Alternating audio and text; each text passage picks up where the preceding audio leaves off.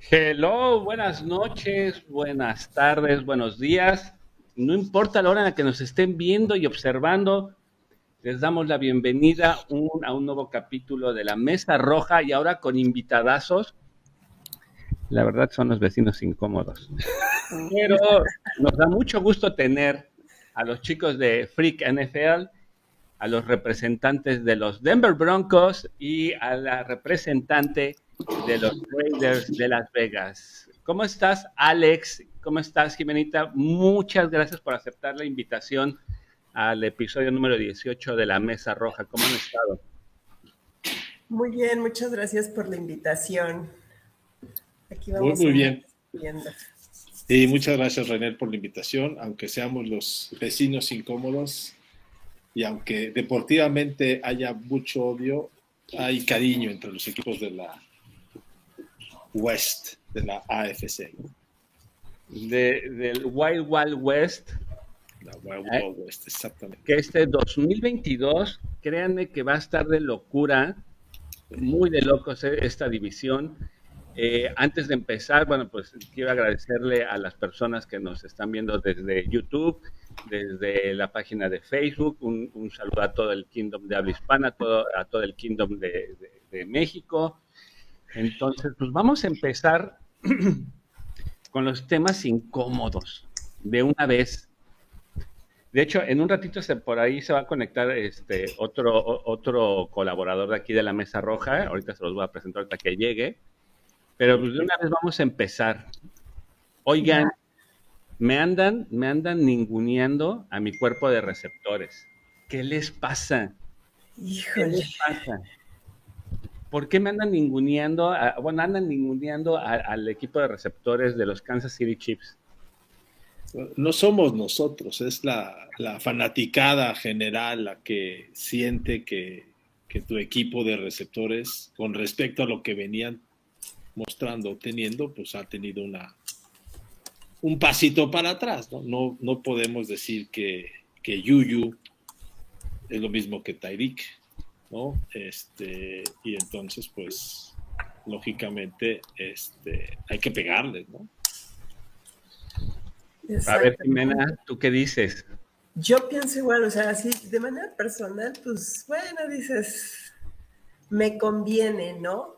Pero sí siento que ese movimiento de Tyreek vino a debilitarlos mucho. Ok, tienen otros receptores que también son de cuidado, y se trataron de reforzar un poco con Yuyu, pero como dice Alex, Yuyu no es la respuesta a, que haya salido Tyreek, no tiene la profundidad este, que tenía Tyreek. Tal vez la velocidad, por lo que es la juventud de Yuyu, la podría tener, pero híjole, la habilidad de Tyreek está muy difícil de igualar.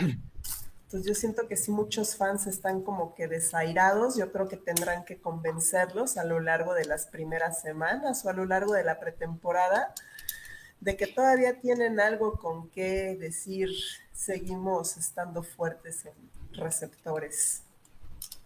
Fíjate que ahí, ahí es algo que, me llama mucho la atención.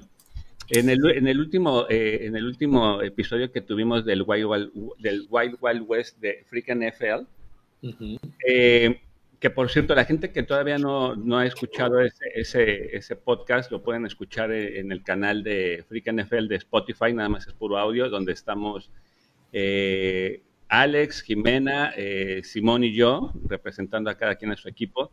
Pero ahí, fíjense que Jimena hizo, hizo un comentario que después me hizo ruido, ya lo analicé, que, que decía, ay no, por Dios, ¿no? Es el de, Davante Adams eh, con Carr, pues ella piensa que Davante va a ser más poderoso a, este Carr, pero cuando la realidad sabemos que sabemos que, Patrick Mahomes e incluso el tío Wilson puede hacer a cualquier receptor una estrella, ¿eh?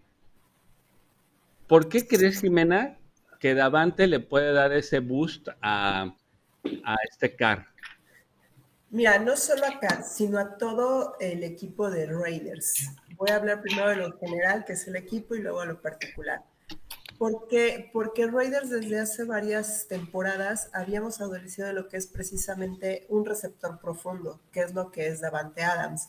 El año pasado pensamos que habíamos este, encontrado la solución y lo hicimos por unas pocas semanas con un Henry Rocks, pero pues bueno, pasó lo que pasó, ya no tiene este, ya no tengo por qué recordarlo, fue un caso muy, muy famoso, este, y perdimos otra vez esa profundidad. La verdad es que este, Henry Rocks es, bueno, es muy talentoso, ya no va a volver a la liga, yo creo que no va a volver a ver la libertad, lamentablemente muy, muy joven, era su, era su novato. Entonces, este, siento que es algo que se quiere recuperar en el equipo, la profundidad y la velocidad. Davante Adams nos viene a dar eso. ¿Y por qué se insistió tanto en Davante Adams? Y aquí vengo un poco ya con tu respuesta a lo que es Carr. Davante Adams y lo que es Derek Carr, obviamente ya se conocían, como todos sabemos, de la Universidad de Fresno. Me dice, tú el, en el Wild West pasado me decías, pero es que no es lo mismo los tres mosqueteros que ocho años después. No, pero ya tienen la familiaridad, o sea, es cuestión de que puedan afinar ya nada más los detalles a un receptor nuevo con un coreback nuevo. O sea, Davante Adams y Derek Carr, ok, no han jugado juntos hace mucho, pero no es lo mismo recordar lo que hacías a tener que aprender el ritmo, velocidad y, este, y la, la fineza de un equipo de receptores nuevo. Y lo hemos estado viendo eh, en la temporada pasada eh, a toda proporción guardada con Joe Burrow y un Jamar Chase, que también fueron compañeros de la universidad y ahorita es una dupla de miedo en la NFL. Sí, tenían un año de no haber jugado juntos, pero queremos pensar que, este, como te digo, es más fácil recordar lo que ya se hacía a implementar algo nuevo y tener la misma coordinación con alguien nuevo. De acuerdo. Pero estamos de acuerdo de que este Carr no es Rogers. No, clarísimo. No, claro que no. Ok, estoy de acuerdo. Este Carl no tira Holy Marys como tira Aaron Rodgers. Sabemos que esa es la maestría de Aaron Rodgers y que con la velocidad y profundidad que le estaba dando Davante Adams, pues la verdad es que parecían este, invencibles en ese aspecto. Pero Carr puede tener armas en cuanto a que primero es más joven que un Aaron Rodgers de calle. Ok, ok. Tiene un estilo diferente en cuanto a juego que se ha ido afinando poco a poco y hemos visto que Davante Adams es muy flexible en cuanto a ajustarse a, estilos de juego diferentes. Entonces, para mí eso es algo que tiene un plus en este momento. a ver, yo creo una cosa, a ver, vamos poniéndole el escenario al revés. ¿Tua va a ser mejor ahora con Tyreek de lo que fue el año pasado sin él? Yo creo que sí. Tiene una arma que puede explotar para bien del equipo. Tiene un cuate que es extremadamente velocista y que un pase de 5 yardas lo puede convertir en 60 yardas. Entonces, automáticamente Tua se vuelve mejor porque tiene a un gran receptor. Yo creo que es lo que le va a pasar un poquito acá en automático sí siento que Davante Adams es uno de los grandes receptores de la liga. Entonces, en automático, Derek Carr se vuelve mejor al tener un cuate que casi, casi que lo que le agarrar. ¿Por qué? Porque está, sabes desmarcarse, etcétera, etcétera. Efectivamente, vamos a ver si las. Una vez, vamos a ver si quien hacía grande a Davante era Aaron Rodgers o si realmente era una, una, fusión de los dos. ¿no? Es como este típico eh, este, debate, ¿no? Que quién hacía mejor Joe Montana, Jerry Rice o Jerry Rice a Montana. Yo creo que los dos eran grandes y, al, y, al, estar los dos grandes jugando juntos, la verdad es que multiplicaron su, su talento, ¿no? Entonces yo creo que es algo parecido. No, obviamente no estoy comparando a Jerry Rice con Davante ni mucho menos a, a Carr con Montana, Pero sí creo que Davante Adams le da un plus a Delcar porque es sin duda alguna, al menos para mí, uno de los grandes receptores. Entonces en automático gana. O sea, te va a abrir mucho el playbook, sinceramente. Que es algo que lo que es lo mismo que va a pasar ahorita con Hill y que ustedes van a tratar de conservar con lo que es Juju y Mahomes. O lo van a tener que adaptar. Pero ahí, bueno, antes de continuar, déjenme presentarles a Oscar Romero, que es, es, colaborador de aquí de la Mesa Roja desde Chihuahua, desde Parral, Chihuahua. ¿Cómo estás, Oscar? Buenas noches. Muy buenas noches. Disculpen la, la demora, un poquito el trabajo nos retrasó, pero aquí estamos muy contentos. Aquí andamos. Si puedes voltear tu cámara para verte mucho mejor, te lo agradecería. Te explico qué estamos platicando. Es que eh, nos, nos, andan, nos andan ninguneando a nuestro cuerpo de receptores. Y fíjense que por ahí es, creo que es el error que muchos medios eh, tradicionales y muchos analistas están pensando, están pensando en en Yuyu. Pero Marqués Valdés, que yo sé que fue el segundo, el, segundo eh, de Green Bay y que, y, que su, y que su carrera trató de crecer a la sombra de Davante Adam, para que no tiene como mucho reflector. Pero en velocidad, sabemos que es el segundo después de Hill. Nadie está contemplando a, a Marqués Valdés, o sea, por lo mismo que tú acabas de mencionar, que Marqués Valdés creció hasta este momento a la sombra de Davante Adams. Entonces ahorita pues llegó su momento de brillar y de demostrar que tiene. Pero eh, ahí, ahí, ahí lo vamos a... Ahí fíjate, entre Marqués Valdés y Davante era más, más rápido este, este Marqués Valdés. Ajá. Pero nunca brilló o nunca, nunca dio ese estirón. Entonces, Probablemente será porque no, tenía, las manos seguras que, podía tener. Este, puede ser, que el plan de juego no le haya favorecido. Puede ser que Aaron Rodgers estaba totalmente clavado, casado con la opción uno que era Davante. O sea, hay muchos puede ser.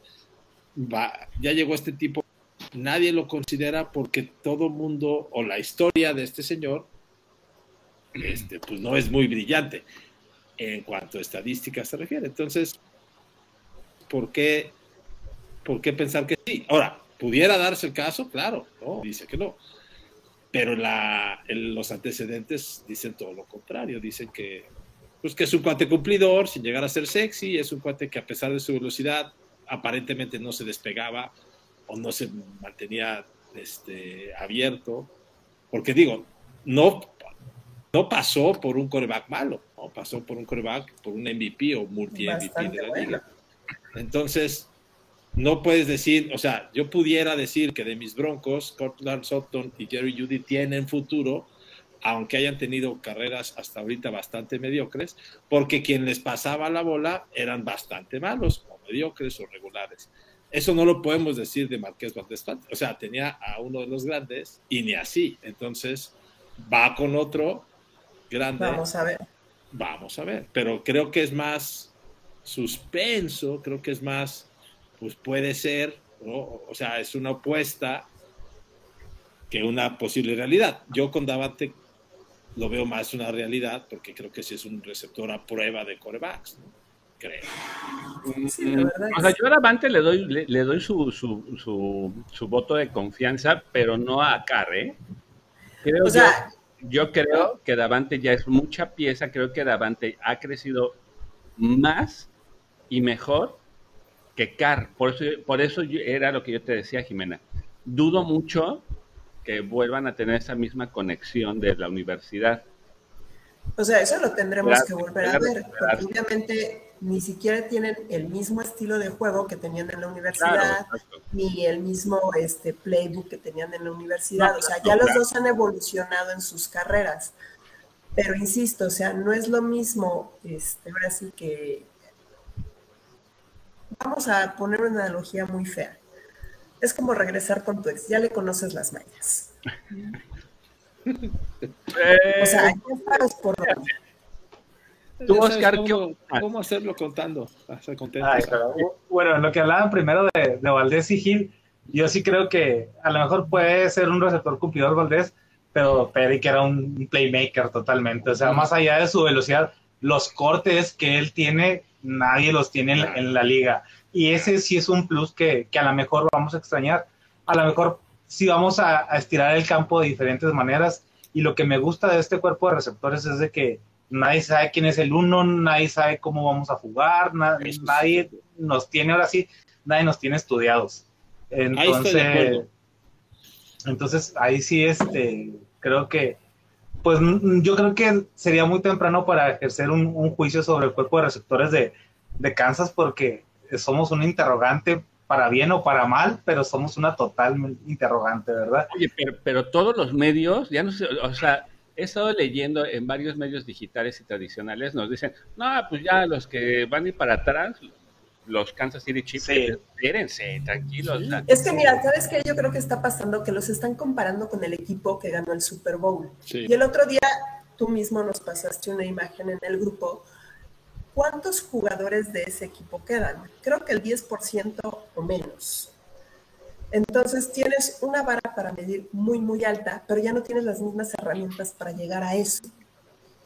Y ahorita con lo de este Marqués Valdés, por ejemplo, ¿por qué siempre lo ponen en el Weber Saber 2, ahorita con ustedes? Porque es el papel que desempeñó en lo que es este Green Bay. ¿Y por qué a Yuyu lo ponen como uno? Porque es el papel que desempeñó hasta cierto punto con lo que es este Steelers.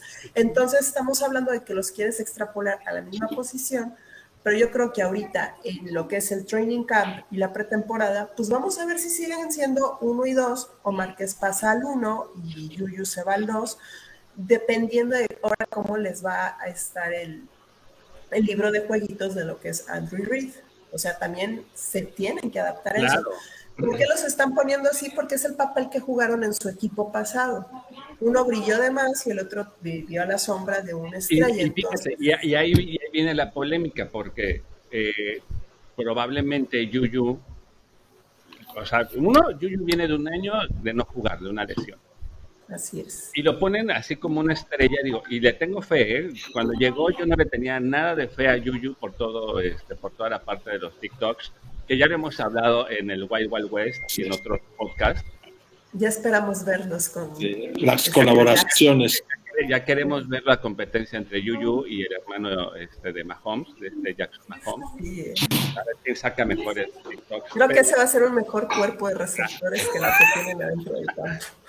Y, pero el punto es ese, o sea, Yuyu, o sea, llegó con un Big Ben ya, ya muy mermado, o sea, Sí, de acuerdo.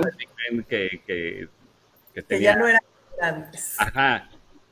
Y, y, Marqués Valdés, pues agarró todavía eh, a muy buena edad a, este Rogers. A, este Rogers, pero ahora van a llegar con, con, con un con un coreback elite que yo creo, o sea, yo estoy apostando que Yuyu se va a quedar como receptor 2 porque es muy buen slot y el que nos va a dar la profundidad va a ser este Márquez Valdés, junto con Sky Moore. ¿eh?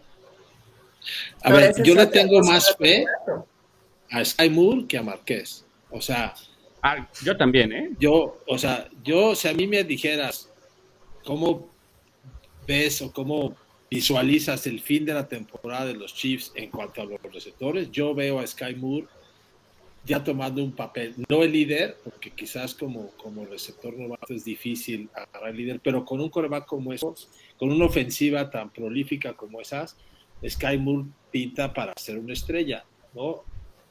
A muchos, a muchos, a muchos jugadores les cuesta trabajo dar el paso del colegial al profesional y a veces no cuajan, pero tiene todo el muchacho para dar, para ser un exitoso. Y yo creo que, digo, Aquí no lo mencionamos porque todo el mundo sabemos que Travis Kelsey es el papá de los tight ends, ¿no? O de los papás, de los dos o tres papás de los tight ends que hay en la liga.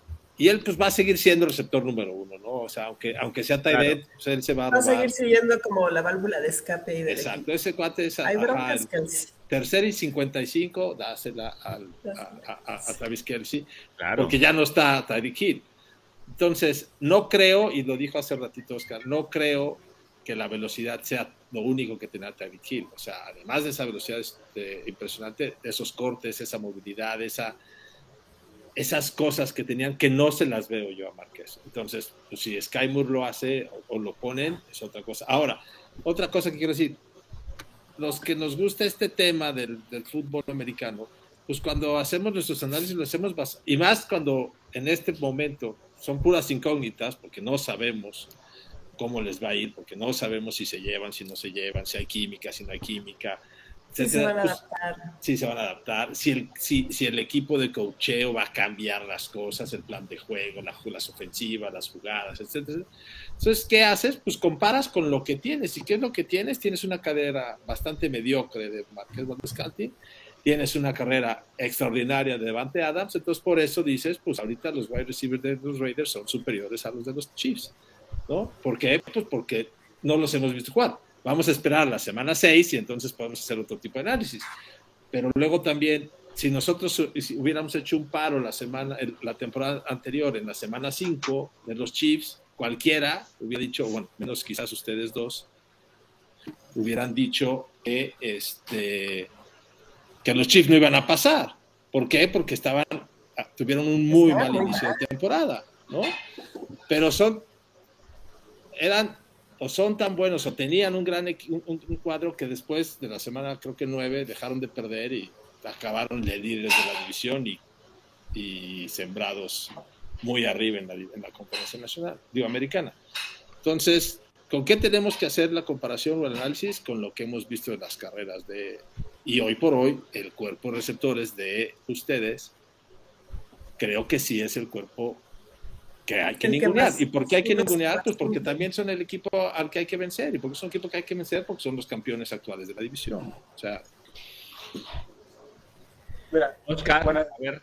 Mira, en ese, en ese punto, digo, yo creo que nadie lo ha mencionado ahorita en el ratito que estoy, pero falta un receptor que nadie ha contemplado. Digo, no creo que sea el número uno, pero Michael Harman, estuve leyendo unos posts de él y, y la verdad se ve como que muy motivado ahora que está que se salió Terry Hill porque se supone que es como su, sustituto natural conforme a las características que tienen, ¿verdad? En velocidad. Y yo creo que también eso es otra variante. Ahora, el cuerpo de corredores que tiene Kansas agarra mucha pelota. De hecho, Clyde Edwards es, es un receptor más que, más que un corredor. McKinnon, el cierre de temporada que tuvo, agarró pases, corrió, hizo todo. Entonces, el mismo Asaya Pacheco, este Ronald Jones, tienen muy buenas manos. Y otra cosa que, que, es indispensable para que tenga éxito un coreback o una conexión, un core con un receptor, son las líneas ofensivas. Y sí creo que la línea ofensiva de Kansas es la mejor de, de la división. El tiempo que, que, le van a dar a sus cores, yo creo que sí, sí va a influir mucho. Ah, no, claro. Pero también, o sea, pero enfoquémonos nada más en los wide receivers naturales, o sea, porque... En los oficiales, por En los oficiales, porque si no, pues hay, hay podríamos, o sea, nosotros eh, como, como chip podemos argumentar, bueno, pues tenemos a... No, claro, claro, a lo que voy es que el playbook que tiene Kansas, lo mismo ves a Nicolo Harman corriendo en medio de los corredores, de los tackles, que, que yendo profundo, es a lo que me refiero, que esa, no sé, plurifuncionalidad no la tienen los demás equipos o no la veo tan marcada. Mm, o tal vez es por el estilo de juego que les ha sí, por el playbook, ahí sí puedo dar el punto porque el playbook de nosotros es mucho más amplio y más creativo a comparación del resto de, de, los equipos. por ejemplo, que tener... Ah, perdón. Algo que tenía Rogers que le criticaban mucho en Green Bay es que no le lanzaba pases a novatos. Entonces, como que estaba muy cerrado nomás en sus en sus receptores seguros y a lo mejor no le dio la oportunidad como debería a Valdés, a lo mejor no le gustaba, tenía roces X o Y. Entonces es como que un, una pequeña manchita, no sé si llamarlo así, de cómo, de cómo llevaba a cabo su ofensiva, ¿verdad? Que no le daba mucha oportunidad a los demás receptores. Sí, que no sabemos si es porque no quería o porque realmente el otro no se desmarcaba. O sea, Exactamente. O, o porque en los entrenamientos no daba ese 110 que buscan, ¿no? O sea, así es. Eh, o sea, ahí hay muchos, muchas cosas que, que suponemos o no suponemos. Eh, lo que sí es, lo que, los que han hecho, su, o sea, yo no estoy diciendo que, que, los Chiefs no hayan hecho su trabajo, simplemente es que los otros tres equipos de la división han hecho su trabajo han fortalecido las líneas y ahora es la división seguramente la más fuerte, porque creo que las diferencias entre el más, el más ganador contra el más menos ganador el año pasado no va a ser igual a este año. O sea, las, las diferencias se van a cortar, se han acortado. ¿Por qué? Por la inversión y los movimientos que han hecho los otros tres equipos en todas sus líneas. Entonces, eh, ¿y por qué lo han hecho? Porque nos han puesto la vara muy alta. Si hablo yo de los Broncos, pues los Broncos tienen seis años sin ganarles. Entonces, ¿es una vara muy alta? Sí. ¿Se va a romper? Sí. Este, ¿Qué tuvimos que hacer? Pues lo que tuvimos que hacer. Tuvimos que buscar un gran coreback. Ya lo, o sea, empiezas a hacer inversiones en otros lados para emparejar las cosas. Y, y, y fíjate que ese punto es muy interesante. Digo, yo sé que molesto mucho a Jimena, pero Jimena le tiene mucha fe a, a este car. Y, yo, y, ahora que llegó Wilson, yo, yo le tengo más fe a Wilson que pueda hacer a, con su cuerpo de receptores, a lo mejor pueda hacer magia y milagros que Carr. Porque pasa lo mismo. Wilson en Seahawks tenía un cuerpo de receptores muy, muy bueno. O sea, tenía a Metcalf, tenía a Lockett, tenía, o sea, tenía muchos. En Raiders se ha dado fácil cinco o seis temporadas atrás. Cambiabas de receptor, cambiabas de corredor, cambiabas tu línea, cambiabas todo. Nos ha faltado constancia. Realmente lo único que no hemos cambiado en Raiders es de coreback. O sea, si vamos a ser sinceros, el cuerpo de receptores ha cambiado completamente. Han cambiaron hasta de ciudad. Exactamente, pero a lo que voy es de que eh, es a lo que voy es de que, ¿por qué le que tengo confianza, Caro? Porque siento que si le damos en el equipo la constancia de jugadores que apenas estamos empezando a agarrar con un Renfro, con un Jacobs, o sea, con lo que estamos empezando a armar, se va a adaptar. Por ejemplo, te digo, Russell Wilson tenía unos receptores de miedo. ¿Qué pasó con Derek Carr? O sea, los primeros dos receptores buenos que tuvo las últimas temporadas ya no están en el equipo, o por trade o por desgracias personales fuera del campo. Este, corredores, lo mismo. Entonces, ¿cómo puedes esperar desarrollar a cualquier coreback, llámese Clark, llámese este, Trevor Lawrence, por decir alguien más joven, llámese un Justin Herbert, si no le vas a dar la constancia del acoplamiento en el equipo, ¿Qué es lo que también ha pasado con ustedes en Kansas. O sea, le han puesto una línea constante a Mahomes, receptores constantes, o sea, han renovado los contratos a manera de armar el equipo conforme a su coreback, que es lo que no ha hecho Raiders con Derek Carr.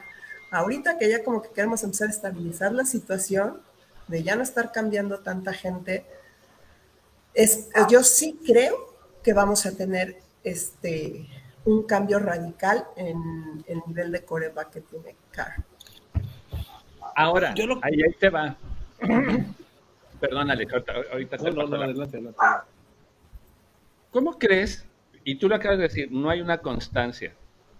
Eh, pasa lo, de este Rocks y de repente empieza a sonar un nombre que no estaba ni en, ni en el radar, Renfro. Renfro. Empieza a crecer estrepitosamente. Sí. ¿Tú crees, tú cómo crees que haya sentido de que él cuando, cuando dices, híjole, pues yo soy hecho en casa, me he esforzado, y a lo mejor ya me van a contemplar para ta ta ta corte A te traigo a Devante Adams ¿tú crees tú crees porque, porque y, te lo, y lo dijimos en el Wild Wild West pasado. Renfro son manos muy seguras. Incluso eh, nosotros en la Raider Nation tenemos el el refrán o el mote de tercera en Renfro Renfro es muy bueno en distancias cortas a medianas. Son manos, ajá, son manos sumamente seguras. Es un, es un receptor que incluso por su constitución física, a corta distancia o mediana distancia, tiene incluso un muy buen avance después del primer golpeo que le pueda dar el primer este, defensivo. ¿qué le puede estar pasando a Renfro que no tiene la velocidad o la profundidad que sí tienen otros receptores, que es lo que ha estado buscando el equipo? Pero al, momento de salir Rocks la temporada pasada, Renfro sí se convirtió en el receptor más seguro que tuvo el equipo, pero si te das cuenta, no eran pases de más de 30 yardas. Eran pases de mediana distancia. Lo más que le llegó a lanzar seguramente fueron las 30 yardas que te estoy mencionando. Pero un pase ya más largo no se lo lanzaban a Renfro, se lo venían lanzando a este a Jackson, me parece, o a Jones, Jones, ajá, también. Entonces, eso es lo que le puede estar pasando a Renfro, que lo estén usando, como dice Oscar, de slot. Vente para atrás, vamos a ganar la distancia que necesitamos ganar. Ahora sí que no nos arriesguemos. Confías en, confías en, entonces totalmente en, tu coreback y en Devante. Así es. No solo en mi coreback y en Devante, también confío en Renfro y Water.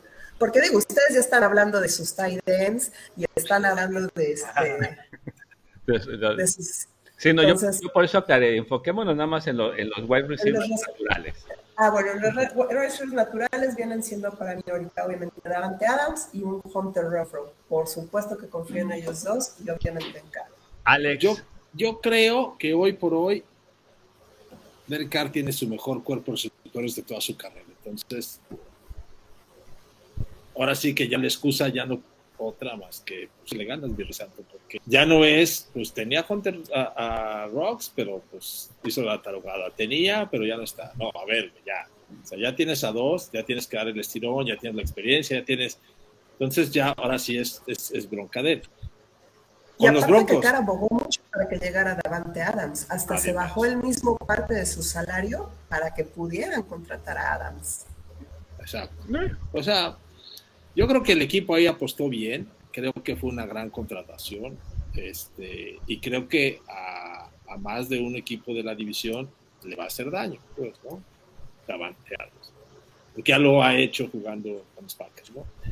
Pero sí creo, así como digo que Tyreek Hill le da un levantón a Tua, ¿no? Davante Amas le da un levantón a Derek este, por el otro lado, a Aaron Rodgers le da un bajón el no tenerlo, y a Patrick Mahomes le da un bajón no tener a Tarek o sea, son cosas que suceden. yo creo que va a pasar lo mismo en Broncos con Yui, con claro, tienen un levantón, les va a dar un levantón brutal. Natural, tiene que darle un levantón natural.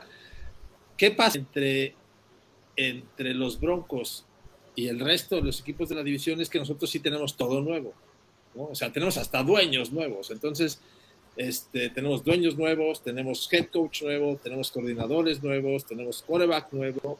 Entonces, pues es, agrégale un poquito más de, de, ilusión, pues, ¿no? O sea, todos estamos muy ilusionados de este lado, en el Orange County.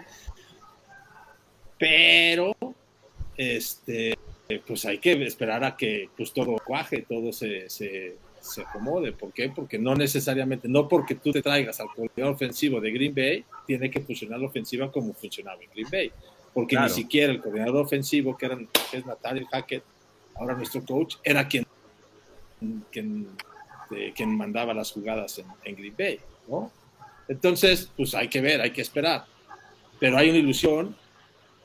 Este, la división está más fuerte y este, eh, creo que ya no va a ser tan sencillo para tus Chiefs o para sus Chiefs pasar por encima de los Broncos. O sea, esa, esa historia ya se va Yo creo que la verdad, si estamos hablando nada más de corebacks y receptores, los cuatro equipos de esta división tienen con qué pelear bastante. ¿eh? O sea, no va a ser una temporada para nada fácil, para divisionalmente hablando, porque pues fuera de la división sabemos que hay niveles, por decirlo así, pero dentro de nuestra división la pelea va a estar muy, muy reñida. O sea, yo no lo veo tan predictorio, tan predictivo. El A va a ser 1, 2, 3, 4 como la temporada pasada. Sinceramente yo creo que esta temporada va a estar demasiado reñida y como lo estábamos diciendo, a lo mejor nos vamos uno a uno. Yo no creo que nadie blanquee a nadie aquí este año. Y, mira que el año, el, año pasado no estuvo tan definida, ¿eh? Sí, al final, o sea, ustedes dieron un levantón en la semana 7, 8. la semana 7. Pero las primeras siete semanas no estaba nada definido. A ver, los Broncos fueron líderes de la división esta semana. Iban 3-0. Por eso, cállense los ojos. Y si hubiera, ahí hubiera pitado el árbitro. Ya vámonos a playoffs, ¿para qué esperar? Ya, bueno, ya sabemos Rey, Rey necesidad de hacer dinero. Rey estuvo, de líder de la división. Ahora sí, Oscar, descóncete y defiende, a, y defiende a nuestro equipo, porque yo no puedo estar como, juez, como juez y parte. No, pues, bueno, lo que, lo que decía Jimena, y no, no es crítica ni nada, pero eh, que ella misma nos diga, porque en el 2016 Carlos estaba teniendo un temporadón y después de esa lesión que tuvo de, la columna, este, ya no fue el mismo, porque en ese entonces se pues es que estuvo a punto de quedarse sin caminar el hombre, o sea, tampoco fue una lesión así que no, digas. No, claro, a lo que me refiero es que si es por esa lesión que ya no va a volver a llegar a, su tope, ¿tú qué piensas de eso? Porque a mí sí, a mí, ese entonces yo me acuerdo que lo veía y se veían muy, muy consistentes los, los Raiders, creo que fue la última, ganaron la división, no, no, no, sí, sí, sí la regalaron. Sí, sí, o sea, y luego, perdieron. antes, o sea, esa última temporada que Carr se lesionó, o sea, hasta un juego antes ya nos veíamos diciendo, o sea, final de conferencia, era un coreback impresionante, como tú dices, constante, sorpresivo, todo. Viene la lesión, se recupera y pues al siguiente año, pues obviamente, este, digo, estuvo a punto de quedarse sin caminar, o sea, no fue una lesión cualquiera. Entonces, sí entró demasiado defensivo, demasiado atrás, este, con miedo, obviamente, de volverse a lesionar, porque todos sabemos, no es lo mismo una lesión nueva a una recaída de una lesión de ese tipo. Entonces, sí tuvo unos dos o tres años que decías, ay, es que este ya se quedó pasmado. Ajá, pasmado con este tema de la lesión. Pero también, Oscar, si te das cuenta, no solo la temporada pasada, de la podamos decir, de la mitad de la temporada antepasada a esta pasada, volvimos a ver una evolución en el juego de Car, como que ya se soltó un poco más, ya no sé si es porque ya se sienta realmente rehabilitado físicamente de la lesión, este, y que ya se sienta igualmente respaldado por los coaches, por sus compañeros de equipo, sea, que él ya volvió a, a, sentirse como antes de la lesión. Defiende, Oscar, para eso viniste aquí. Tú, tú esquina, échale, échale. No, no, no, es que a mí no, eso la verdad. ¿eh? bueno, es que tiene, tiene, que reconocer que los argumentos que hemos puesto en la No, no, claro. Mira, yo te, yo te lo voy a decir. Sí, sí, sí, sí, son buenos argumentos, pero todavía creo que sí les va a faltar. Yo creo que va a ganar Kansas la, la división. Yo creo que el rival más fuerte que tenemos, digo, no es por menospreciar, pero los Chargers, en Chargers traemos una guerra civil ahí muy marcada. Este... Tenemos que volver a bajar esos Chargers, es que se están creyendo. luego, voy a traer, luego, voy a traer a Simón. Andan muy rebeldes los Chargers. ¿eh? Su, su, pero... Su, su, argumento de Simón de los cargadores es el de, pero nunca nos han ganado en tiempo regular. Pero ah, fíjate, yo muy, en lo personal le tengo más fe al tío Wilson que a Carr. ¿Por qué? por lo mismo, que Wilson ha tenido un equipo yo creo que por muy bueno respaldándolo. No, y deja la historia con Seahawks. Y no, creo que el temple, eh, o sea, eh, la, hechura de Wilson. El carácter. Ajá, Aparte, las características deportivas. Wilson también se ha caracterizado por ser un coreback que corre. Móvil, exacto. Muy, te sale corriendo de la bolsa y también es muy bueno moviendo las piernas, por decirlo Digo, ya corre como Derek Carr todavía no. O sea, Derek Carr no tiene esa misma habilidad para salir corriendo. Entonces, es, fíjate que no una herramienta que se puede emplear muy bien en Broncos. Pero ahí te va eh, eh, en, ese punto, tú dices, bueno, si Carr no es móvil, al igual que Burrow, pero Burrow es el segundo coreback más agresivo. Él, él, por, él te aguanta toda la presión y en, el, en la última fracción de segundo va a lanzar en la ventana más pequeñita y, y, tiene más, es más asertivo. y también vuelvo a lo mismo, tenía en esa temporada un cuerpo de receptores mucho más confiable que, que teníamos en Raiders. Y también en la primera temporada de Burrow sufrió una lesión. Ah, claro. O sea, ahorita ya la presume, hasta presume su cicatriz de me valió gorro y volvía todo para adelante, ¿no? O sea. Pero, pero es eso, o sea, a final de cuentas, creo que es el pie que cogían los, los corebacks que no son móviles. O, eres agresivo, o sea, tipo Brady. Sí, que no le puedes dejar dos minutos al señor. Sí, o sea, que tú dices, este güey te puede aguantar todo, pero eh, a Brady es este, presiónalo, presiónalo, presiónalo para que falle. Y el problema con Cara es que no sabe aguantar la presión. O sea, lo hemos visto eh, constantemente en partidos que con, bajo mucha presión constante suelta los balones, o sea, es a, donde caiga, ¿no? Ese, lo hemos visto. A mí es lo que me hace dudar. Que tú dices, por más que tengas a, a, a Devante, que sí te da un levantón, pero el que tú no sepas aguantar o no sepas lanzar o que no seas un coreback tan agresivo. Y por eso ya ahorita también tuvimos que reforzar la bolsa, ya tuvimos que traer guardia, ya. Ah, porque también habíamos tenido unas bolsas de protección que parecían coladeras. O sea, Alex Leather ¿No, quieres presumir coladeras? O sea, nada más ver el, Super Bowl de contra Bucaneros de nosotros. Ahí fue por este nos robaron el libro de juegos, Chucky, la verdad es que sí, ahí sí se vio súper mal. O sea, estoy, este, con Raiders y de repente me llaman en Bucaneros y a las dos semanas tengo Super Bowl con ellos. O sea, también tantita épica, ¿no? No, no, no. Oigan, antes de pasar al siguiente tema, déjenme pasar los saludos de la gente que nos está viendo. Sí. Ahí está, ahí está Enrique Dávalos Ornelas. Hola, hola, ¿cómo estás, Enrique? Qué bueno que estás aquí con nosotros. Igual, Enrique, buena idea para la otra, le den las gracias y lo cambien por algún esquinero de calidad, eh, que es el lado más débil. Eh, Ricardo, Ricardo Valdés Bautista, saludos, ¿cómo estás, este Ricardo? Luego pues Enrique de Freak.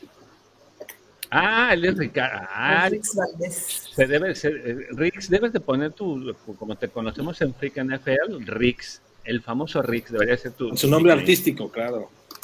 Sí, exacto. Luego tenemos a Ernesto Pérez, dice, saludos, recuerden a Gil, lo hizo Mahomes, y sin duda vamos por otro Super Bowl, es muy bueno, eh, no ser favoritos nos quita mucha presión, Go Chips. Yo la verdad, yo veo mucho talento en papel, me molesta mucho esa parte de que los medios tradicionales y, los analistas en, medios digitales ya nos pongan ahí el de no, ya no van a hacer nada, ya no está tranquilos, o sea, creo que tenemos muy buen talento. El problema es que no, no, no, no, lo hemos visto jugar y que en el caso de, de Yuyu y de Marqués Valdés, pues bueno, siempre fueron segundones, o tuvieron, en el caso de Yuyu, pues tuvieron un Big Ben, pues ya casi en el retiro. Luego está, ah, ya llegó Tania Ramírez. ¿Cómo estás, Tania? Hola a todos, ¿cómo estás, Tania? Luego tenemos a Enrique Dávalos, este, sobre Yuyu, dos años de lanzó en decadencia y de pena el Gran Big Ben. Sí, exacto. Enrique Dávalos dice, Davante Adams es el mejor wide receiver. Para que veas que sí lo, que lo, apoyan desde aquí. Eh, hay que reconocer. Hay que reconocer. Sí, sí, sí. O sea, Devante sí, para mí también es, dice, para mí yo vi era el, el wide receiver uno en Green Bay. Y, y tres el tres Valdés. La ventaja es que también en Green Bay estaba pasando. Y ahí puede cambiar su productividad. Sí. De acuerdo. Yo estoy de acuerdo. Dice Teña Ramírez, yo creo que con lo que mostró Carr en la recta final de la temporada pasada merece la confianza. Ojalá eh, que su entrenador también se la tenga. Y ahí, ojo, también ustedes eh, ustedes van a, van a estrenar head coach, ¿verdad, Jimena? estamos estrenando igual general manager, presidente, head coach y este coordinador ofensivo. Oye, y por cierto, esta semana primer equipo del NFL que nombró a una mujer con el cargo de de presidenta, primera mujer afroamericana, y tercera mujer eh, de la NFL en general, aunque también fuimos el primer equipo que tuvimos una presidenta mujer con Amy Trask. Y, ahorita fíjense, ya me los argumentos de Jimena. Y también fuimos los y también fuimos el primer equipo en tener 30 años sin ganar un Super Bowl. Ok, está bien. Sí, ya, no, parece, esos son los jefes. Parece, parece, de, no, nosotros teníamos 50. 50. 50, ¿eh? Que a lo mejor quieren romper esa racha los. Este... Luego dice Tania Ramírez, también habría que pensar qué rival divisional está más preparado para enfrentar esas, eh, esas impresionantes cuadrillas de Raiders. Mm, o sea, yo creo como, como dice, o sea, yo creo, como dije hace rato, nuestra temporada divisionalmente hablando va a estar muy pesada, porque también ustedes en Chiefs tienen una defensiva, este, que nos ha costado muchísimo trabajo hablando de, este, divisionalmente. Eh, también Broncos ha dado lata y les estuvo dando lata a ustedes en un juego la temporada pasada que todos estábamos así de, no, espérate Broncos, ¿qué te está pasando? o sea, yo le fui a, ¿El último de la temporada? Sí, o sea que todos estábamos así de... Le borramos la sonrisa, le borramos la sonrisa con un balón suelto. Sí. sí, pero te trajeron tres cuartos de este, bajando la corte celestial. Entonces, yo la verdad siento con este comentario de Tania, o sea, todos tenemos que jugar muy bien un ajedrez defensivo para las armas que traemos cada uno. Porque digo, ahorita aquí no hay nadie de, Chargers, creo. No, luego va a traer. También el brazo de Herbert y el cuerpo de receptores que ha estado mostrando desde la temporada pasada, sí vamos a tener este juegos muy, muy emocionantes. Y yo creo que pues ahí sí vamos a llegar a un equilibrio. Bueno, la defensiva de Broncos ajusta mejor a la ofensiva de Chargers y se van a dar más lata entre ellos. en eso yo sí creo que tiene ventaja Kansas por el cocheo que tiene. Por supuesto, porque además es el que tiene más tiempo. ya está consolidado. Ya conoce, puede hacer. Entonces, yo creo que... en cero. Nosotros empezamos en cero, los Reyes empiezan en cero y los Chargers empiezan en menos uno porque a pesar de que es muy agresivo, es muy agresivo su, entrenador. Creo que a veces peca, esa agresividad peca y le ha costado juegos. Es lo que comentaba, yo creo, que una cosa es, eh, perdón, no, adelante. Yo es lo que decía, una cosa es ser agresivo, pero yo creo que ya llega a un punto donde es hasta visceral y pierde la objetividad. Este, porque sí, eh, con nosotros, el primer juego que nos ganó lo, debieron de haber perdido totalmente y el que les ganamos lo debimos haber perdido nosotros. Estuvieron intercambiados y fueron muchas decisiones del, de pusheo de, de Chargers el que llevó llevar esos juegos a, a, esas instancias. Entonces sí, sí comparto con que empiezan con, con menos uno. Ahora, este, eso no quiere decir que no sea bueno, o sea, el chamaco este ha demostrado hacer las cosas bien, claro. Pero sabes qué, también yo siento que le hace falta, al perder la objetividad, y lo demostró en los últimos juegos, pierde mucho el control de su manejo de los tiempos, el control del reloj, o sea, demasiado arriesgado y le jugó mal en el último juego que tuvo contra nosotros. O sea, sí, claro. a ver, la presión. ahí nos vemos. Sí, a ver. Ahí está. vamos con el último, con el último. Ah, sí, eh, perdón el último comentario es de Enrique Dávalos. Los Raiders están contentos con su wide receiver. El mejor de la liga, más completo, pero sí, y sí, por eso vamos, Chiefs tiene el mejor coreback, el mejor ala y el mejor coreback por ellos. Y eh, dice, y el mejor coreback por ellos. Y números, al menos en la división. Eh, pues sí, pero pues estaban en la calle de la amargura Raiders no se diga, no se diga Broncos o Andrew Luke.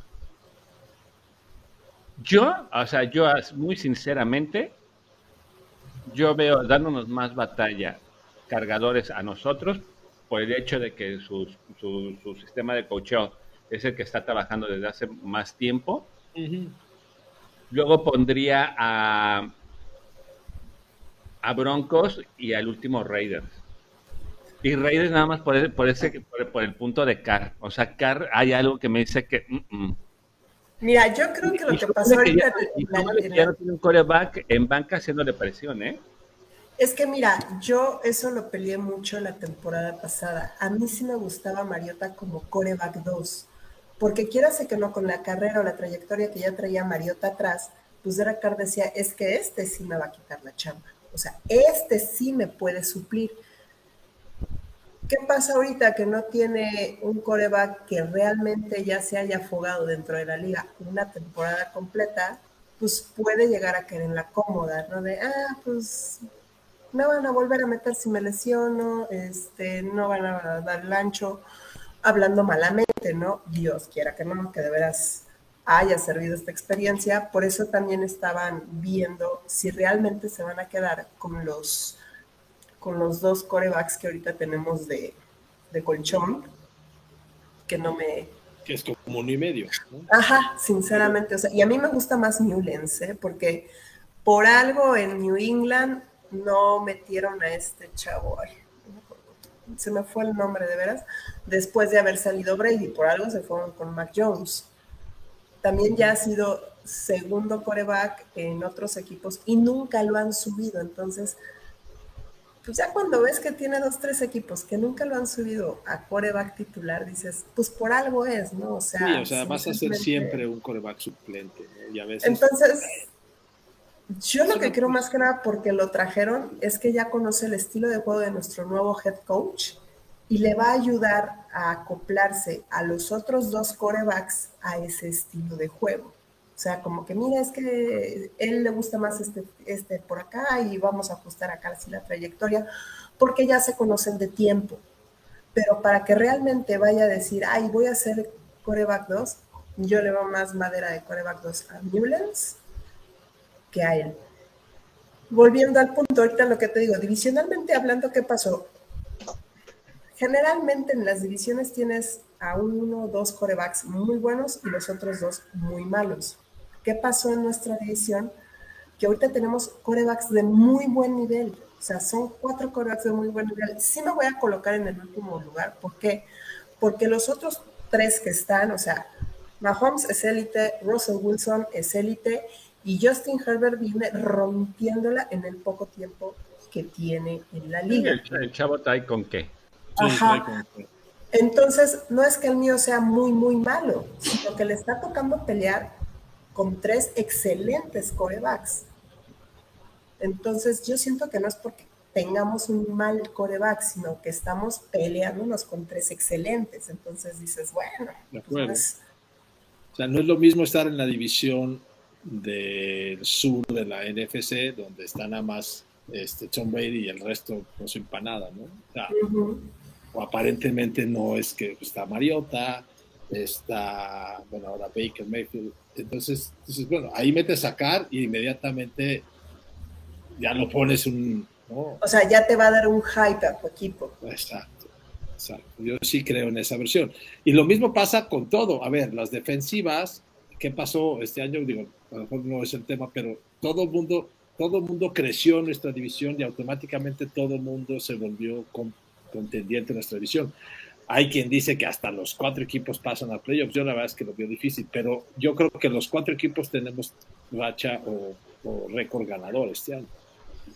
Ahora, no sé si hay una regla en la liga que no pueden pasar todos los equipos de una división, ¿eh? Porque la temporada pasada que estábamos por pasar Chargers y Raiders, salió algo así que en tres ya no se podía, imagínate los cuatro. Ya no acabé de, hay, una, hay una posibilidad muy pequeña que sí puede ser, ¿eh? Pero es una posibilidad muy pequeñita y se puede dar. pero es, está, está, complicado, pero ahí está. Es una suma de muchos factores. Ajá. Pero de que puede, puede. Digo, el año pasado pudieron estar tres de, de, nuestra división. Sí, además yo pensé que ya hay un, lugar más. Eh, Rey de uh patear. Sí, exacto. todo es culpa de los todo es culpa de Raiders. no, no, la verdad no se quisieron enfrentar, a, no, se, no, no se quisieron enfrentar a los Kansas City Chiefs en postemporada. Mira, eso es lo que vemos. O sea, nosotros creemos sinceramente que también es parte de lo que te decía del mal manejo del head coach de, de Chargers, que ese último tiempo fuera lo pidió así como que muy en la raíz de como que, pues, ¿qué onda? Ya llevamos a pasar los dos, ¿no? O sea, ¿por qué la agresividad? Así que, ¿por qué la agresión? O sea, estamos ya poniéndonos para que pasemos los dos. Yo hubiera hecho lo mismo, la verdad. Ya, yo no le hubiera dado chance de ir a, a mi rival odiado. Entonces yo no, no, pero, pero pues, mira, ya, para, ya en esas instancias tienes que ver que te dice, los, los cuatro vivimos Hasta una lesión. Casa, los cuatro vivimos en la misma casa, prefiero ver a los de casa que a ver a, los de enfrente y a los de al lado, oye. Yo se hubiera pateado, ¿eh? Yo así, la neta, se hubiera pateado. Mira, muchos rumores dicen que nosotros íbamos para allá, pasemos los dos, pero con ese tiempo fuera que pidió y que mandó a más, este, pues ahora sí que mandó a sus defensivos a matar, dices, ah, no, pues este sí me quiere ir. Pero mira, pero ahí te va la respuesta y nos la da Tania Ramírez. Stanley cree que está jugando Madden. Correcto. Para mí lo más eh, desconcertante es que es que se supone que es un entrenador defensivo y la defensiva de cargadores terminó siendo una de las peores. Sí, y por eso toda la inversión de los Chargers este año fue a la defensa. Y le salió bien, ¿eh? creo que... un trabuco. Armaron una...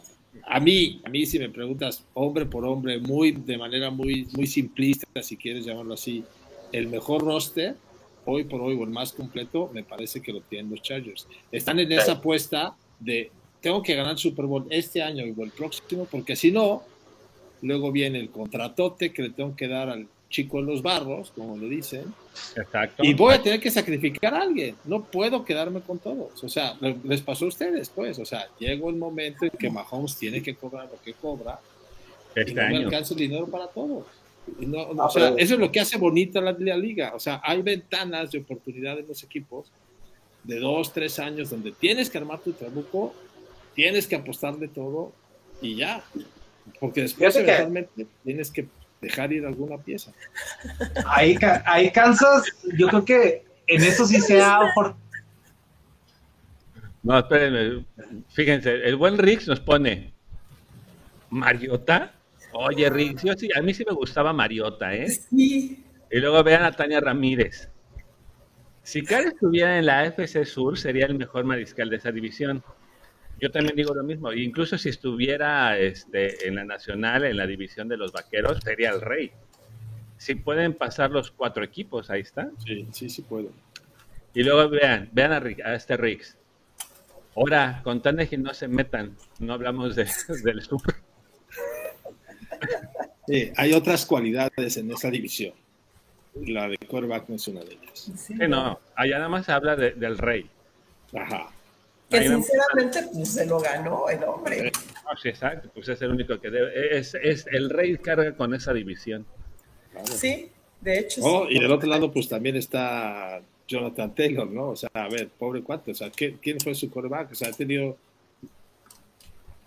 Luego está el tercer experimento de los Colts, ¿no? Primero fue Philip Rivers, el año pasado fue Carson Wentz, este año Matt Ryan. Entonces, y cuando dices, y cuando dices a Matt a Michael Pittman, que su mejor quarterback es Matt Ryan, entonces, güey. Yo siento nah, que de veras, malamente, Matt Ryan no superó nunca lo del Super Bowl. No. No. Nah, quedó traumado. Quedó No. Quedó.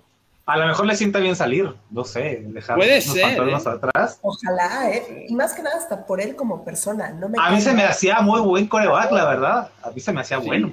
Se me hace muy bueno. pero es que bajó el dueño al campo. Pasaron muchas cosas en ese pinche. Ahora, ese es muy buen punto el que toca Jimena. Oscar, te voy a hacer la pregunta a ti porque yo estoy como mediador. ¿Tú crees que Patrick Mahomes haya superado la derrota co- contra Bucaneros en el Super Bowl? Sí. Se van a volver a ver esta temporada. No, no, si no, no hubieras hecho el juego los 13 segundos con Bills, te, te lo confirman. Es que no es lo mismo Josh Allen a Tom Brady. Mira, Digo, y mira que yo soy detractora de o- Brady. o- no, no, está bien, pero ¿tú crees que Mahomes perdió Super Bowl? Es que eso es lo que yo creo que es. Ahí está donde está la diferencia. Sí, Yo o sea, que no, no, no perdieron un Super Bowl como lo perdi- no lo perdió como Seattle con una intercepción de Wilson en la última jugada. Lo perdieron por la falta de defensa, porque no presionamos a Brady, por X- pero Mahomes, digo, Mahomes corrió 500 yardas para atrás en, en el juego eh, por su vida, Por su vida. No, no tuvo protección. Puso dos pases de anotación a las manos de los receptores y se les cayeron. El increíble ese que lanza acostado, le pega en las manos a, a Darren Williams, me parece que fue, y se le cae en zona de anotación. Entonces, ahí cómo puedes culpar al, al coreback y decir que jugó mal. O sea, perdió, está bien, lo que quiera, pero yo no creo que. a ver, yo no le estoy culpando. El chiste no, que ya superó esa derrota. No, yo, creo que sí. Y, es que ese punto que tú tocas, Jiménez, es muy bueno. Hay muchos atletas que no superan una derrota de ese calibre, ¿eh? O sea, deben de ser emocionalmente y psicológicamente. Yo creo que él sí es uno de ellos. Esa, esa misma pregunta a lo mejor se la van a hacer a Josh en la temporada que entra, que si superó la pérdida sí, de la Vamos a ver. Digo, todavía no sabemos. Igual y... Hay que puedes dar un par de buenos juegos, pero no en la presión. O sea, también Wilson después de esa intercepción que sufrió eh, manos de, de, Patriotas, ya no, ya, no, ya no fue el mismo después de, de esa intercepción. ¿Quién? El tío Wilson, este no. Wilson. No, aunque ahí sí la verdad es que eh, no fue. todo el mundo estamos de acuerdo que la jugada fue mal enviada, ¿no? Sí. Sí, no, y claro. dicen las malas lenguas que fue enviada desde arriba, ¿eh? O sea, ni sí. siquiera desde la línea. Entonces. O sea, digo, si tienes un Marshall Lynch en, que corría con no, dos acuestas a una yarda de anotar, o sea. Exacto, o sea. Las cuatro eran correr le avientas claro, claro. A, a, a, este Lynch, le avientas los skills luego, luego y vas por claro. él. O sea, por eso creo que esa, esa, esas son de esas derrotas que duelen, no estoy diciendo que no, pero no se las puedes achacar a esa persona. La de Mahomes tampoco creo que se la puedas achacar. A, y yo creo que la de Matt Ryan no es que se la puedas achacar a él porque tampoco es culpa de él, sino también el equipo cambió Claro. Sí. Pero le faltó ese liderazgo. Ahí sí creo que sí faltó alguien que gritara en el pinche hall, que dijeran, a ver, despierten. O sea, como que.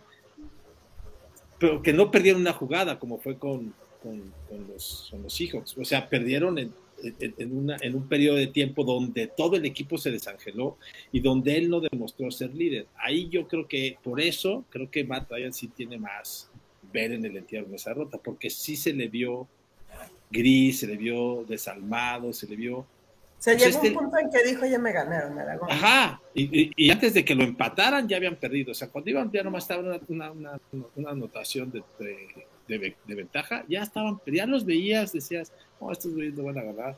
Ajá. Y tú como aficionado, mira, a mí me tocó estar en una comida nada más había un patriota. Todo no, el bueno. primer tiempo, o sea, toda la primera mitad nos lo trajimos de encargo. Claro, claro. Nada más empezó a notar patriotas y todos así de. Ah, y cállense, ¿no? No, le... no, y aparte fue un Super Bowl muy aburrido.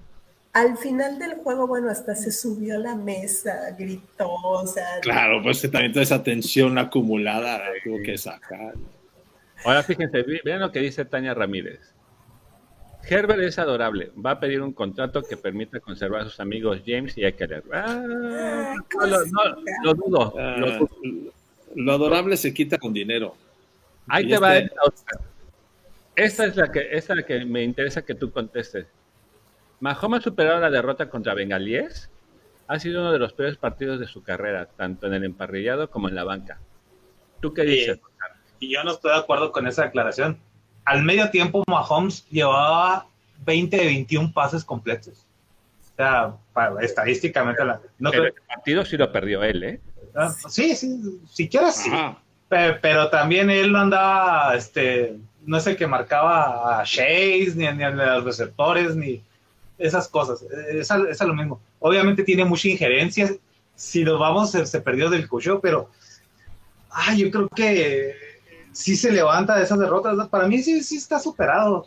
Yo, yo sigo, yo, yo no lo supero todavía como aficionado. Yo, yo, yo, yo, si te soy honesto, no lo supero, porque era un juego totalmente dominado. Pero yo creo que si te vas a la objetividad, pues, este, no creo que sea, haya sido el factor principal de la derrota. Eh, y yo, pero fue gran partícipe, ¿eh? No, sí. claro, de todos. O sea, tú, tuvo, tres, tuvo tres receptores para tirarle a la anotación y, y se esperó a, sí, sí, a un touchdown espectacular. Cuando tú dices, a esas instancias, a ese tiempo y en ese cuarto, es juega la sí, sí, sí. O sea, ese es a lo que voy, ¿para qué? Decíamos ahorita del entrenador, ¿para qué te arriesgas tanto? Vete a lo seguro. Ahora, oigan, Jimena, Alex, ¿Saben qué se celebra el día de hoy en Kansas City, Missouri? No, la verdad. No, ni idea. ¿No saben? Pues muy malo, ¿eh? Hoy se, hoy se, celebra el 50 aniversario del Arrowhead, el templo del dolor de sus ¿Apenas tiene 50 años? Sí, sí, sí. sí. Consiguieron antes de que perdieran, se ganaran su último Super O sea que no, no, no, más tiene un Super Bowl ese estadio. Sí. O sea, antes jugaban en otro estadio cuando ganaron en el municipal. O sea, el primer estadio, en el primer estadio cuando salieron de, de Texas o de Dallas, el primer estadio de Kansas City fue el municipal y ya luego se construyó el Arrowhead. Creo que nuestros tres equipos han jugado en estadios municipales, ¿verdad? Ajá. Sí, pero no sé si Broncos. No se llamaba municipal, pero se llamaba el Malhai y el, anterior, pues sí, era el típico de herradura, ¿no? Con piso de metal. Este... Que no se quemaba. No, no se quemaba, pues el piso de metal, no, se, se derretía en todo caso, pero no. Este, pero bueno, no se llamaba municipal, pues, pero seguramente era no era tan bonito y cómodo como el que actual. Pero bueno. Y entonces el Arrowhead ya tiene 50 años. 50 ¿Tienen planes para renovarlo, para construir otro? Por, ahí suena una mudanza. Eh, a Kansas City. A, la ciudad. o sea, más bien al estado. estado de Kansas. O sea, están en Kansas, Missouri, y pasando el río está el estado de Kansas. Ahora, lo que yo leí el otro día, no sé, ustedes seguramente lo saben mejor. Ustedes saben que al menos la ciudad es sede del Mundial del 20. Claro, para el Mundial. El Arrowhead va a ser. Entonces, el Arrowhead. En Estados Unidos también sabemos que en tres semanas tiran un estadio y en dos años construyen una pinche belleza, ¿no? Así, Así como la que le van a hacer a los Commanders. Ajá, o sea, lo pueden hacer. Es, es posible esa, esto que, porque lo que sí entiendo es que el estadio actual que está espalda con espalda, que nomás lo separa un pedazo de estacionamiento de, o de concreto al estadio de béisbol y al estadio de, americano, exactamente, parece ser que los Royals sí se van al centro de la ciudad, parece que ya consiguieron financiamiento para irse al downtown. Eso deja la posibilidad de tirar ese estadio y entonces construirlo a un lado mientras el otro sigue funcionando y entonces mágicamente, así pasó con Denver, ¿no? En el estadio, en el estacionamiento empezaron a construir el otro y ya una vez que está construido, pues ya tiraron el otro y dejaron el estacionamiento. Pero porque yo sí creo, yo creo que digo, es un estadio que tiene su mística, es un estadio que, hace mucho ruido, es un estadio que cuando llueve mucho se inunda y el agua sale por, este, por las escaleras y tiene unas este, cascadas maravillosas. Es un estadio que tiene estas pantallas eh, ovaladas, que es muy padre, pero es un estadio que, es viejo y pudiera ser el estadio más viejo de ese mundial, porque bueno, creo que el Azteca sería el más viejito. Sí, el Azteca le gana. De ahí en fuera, no sé, los gringos les encanta y la familia Hunt tiene centavos para estar para arriba. No sé si ustedes sepan si hay algún rumor de que ahora que se van los Royals de ahí, venga una posible construcción de nuevo estadio. hay, dos, hay dos teorías. Mira, el, el contrato de arrendamiento del Arrowhead eh, se finiquita como para el 2030. Como en 10 años, más o menos. 9, 10 años. 10 años más o menos. Entonces, se dice, hay una teoría que dice que probablemente sí nos mudamos al estado de Kansas. Y la segunda teoría es que como ya está confirmado la mudanza de, los Royals de, estadio, suena que se puede ampliar el Arrowhead para hacer un estadio más bonito y poder albergar un, pues un Super Bowl. Hace tiempo, un par, no sé, ya algunos años estaba la propuesta, pues aunque hay que reconocer que, los Chiefs tienen su, su historia y en la familia Hunt, quizás no los actuales, pero los el, papá de estos muchachos que ahorita dirigen el equipo, pues sí tuvo mucho que ver en la creación de la liga, ¿no? Por lo menos de la liga americana. Este, y él era una persona con mucha influencia en la liga y él quería un, un, un Super Bowl. Entonces dijeron, sí, güey, pero no podemos jugar con estas temperaturas. Entonces parecía que iban a hacer algunas remodelaciones, había por ahí hasta unos renders, que iban a semitechar el estadio, ¿no? ¿no? techado completo, sino por lo menos que la tribuna estuviera, tuviera techo.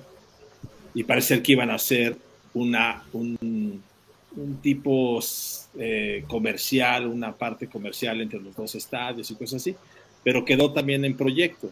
Entonces yo creo que el terreno lo tienen, el otro día vi el pedazo de tierra que tienen ahí en, el, en ese complejo donde están los estadios y hay terreno a lo bestia, o sea, por espacio no para.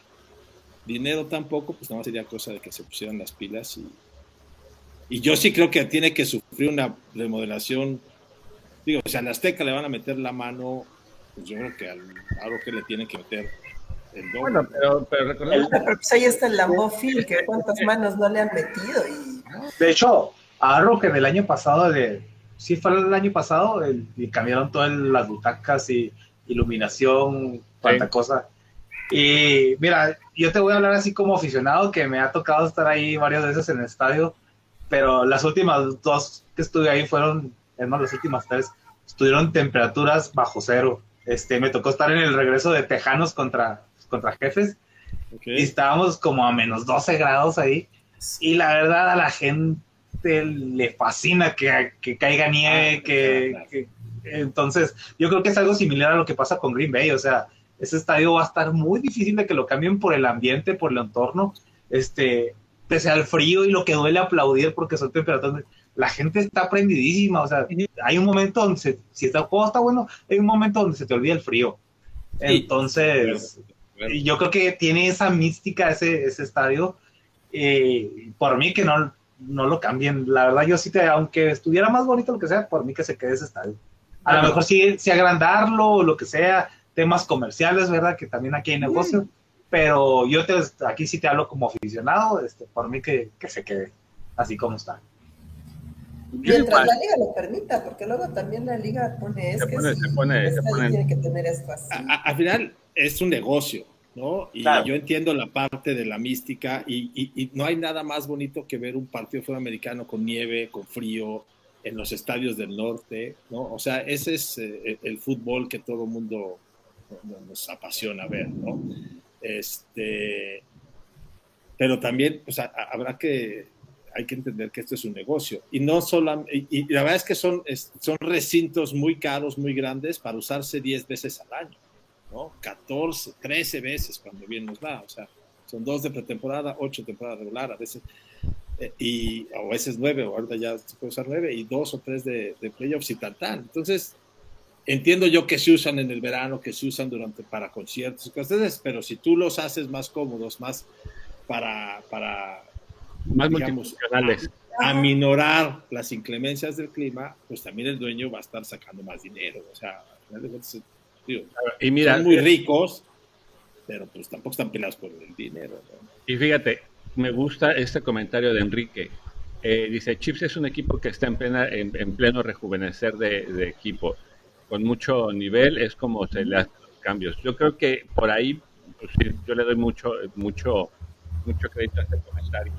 Sí, y sabes que eh, yo creo que, o sea, yo, le apuesto más a la teoría 2 de que se va a ampliar el estadio, porque la familia Hunt es una familia desde, desde la mar, desde el papá, desde la mar Hunt, que siempre le ha apostado a los deportes. O sea, eh, la mar Hunt es precursor en el abierto de tenis de Estados Unidos, en el mismo soccer de Estados Unidos. La MLS es casi invento de él. Sí, exactamente. Eh, bueno, pues ya, ya, lo dijiste tú, o sea, después de que se le negó varias veces la antigua NFL que tuviera un propio equipo, pues él abrió su, propio, su propia liga, donde salió ahí Raiders de Oakland, donde está, o sea, toda la gente de, de, de, la americana, los primeros dueños, que de eso sí siéntete orgullosa, Jimena, de que al menos Raiders, eh, Raiders, Jefes y creo que Jets son los únicos equipos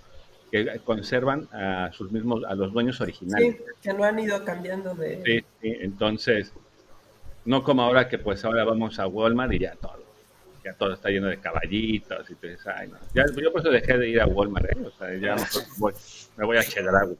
Muy bien. Y este, pero pues al final de cuentas, pues de tanto su insistencia de, de Lamar Hunt, pues existe el Super Bowl como lo conocemos hoy en día. Entonces por ahí se vino una, por ahí ya digo, ya casi para, para, para cerrar el, el, tema, me gustaría también que ustedes el día de mañana van a estrenar un nuevo podcast, ¿verdad? Correcto. Cuéntenos de qué se va a tratar, cuéntenos la temática, por dónde lo, podemos escuchar, por dónde lo podemos ver. A ver, cuéntenos. Pues, a ver, ahí saben, y como, como ya lo has dicho, pues somos eh, eh, parte, los otros tres, pues por lo menos somos parte de, este, de este proyecto que se llama Freak NFL, donde pues hay 32 corresponsales, por decirlo de alguna manera, que escribimos en la, en la página de freaknfl.com y hay este, varios programas. Hay varios programas insignia, como uno que es eh, Fantasy bajo, bajo la lupa, que está todos los martes y que ahorita ya está retomando actividades porque Fantasy Football está retomando. Y bueno, ya hay un programa que estrenamos el día de mañana, Jiménez y yo, que es un programa que se llama Freak and Fun, que vamos a hablar un poquito de historia, vamos a hablar un poquito de de curiosidades o de datos curiosos y de las noticias o chismes o cosas que estén este, sucediendo. Entendemos que ahorita estamos en temporada, temporada baja, ¿no? Este, con chismes eh, bajos o, sin tanta este movimiento de noticias, relevancia, pero este, vamos a estar en todas las plataformas de Freak NFL, Twitch, Facebook, YouTube, este, mañana en vivo desde las 9 de la noche y esperemos todos los miércoles a esa misma hora estar dándoles a ustedes un poquito del resumen de lo que ha sucedido en la liga, hablar un poquito de, de historia, ¿no? de temas históricos, porque la NFL no nació con Tom Brady, sino mucho más atrás, ¿no? aunque haya mucha gente que piense que nació con Tom Brady, pero no, es, habemos aficionados un poquito más viejitos, este, y hay muchas cosas que platicar, muchos datos que compartir, muchas cosas que queremos este, tener y seguramente vamos a tener invitados, seguramente vamos a tener que un día que tengamos el rating muy alto y queramos bajarlo, pues invitar a un dos par de chips ahí que nos puedan hacer el favor de ir para no, como ahí nos podremos dar el agarrón de tal. Exacto. ahí, Oscar y yo les damos el levantón, o sea, cuando quieran, ¿eh? O sea, recuerden que nuestro coreback es, es la cara actual de la NFL. La cara, la cara actual. La cara actual de la NFL. Pero si quieres también nos damos el agarrón de la conferencia americana y... Sí, Oigan, es un poquito la, la, historia. Yo nada más sí tengo, tengo una duda. ¿A partir de qué Super Bowl se empezaron a hacer los medios tiempos así tan espectaculares? El de Michael Jackson.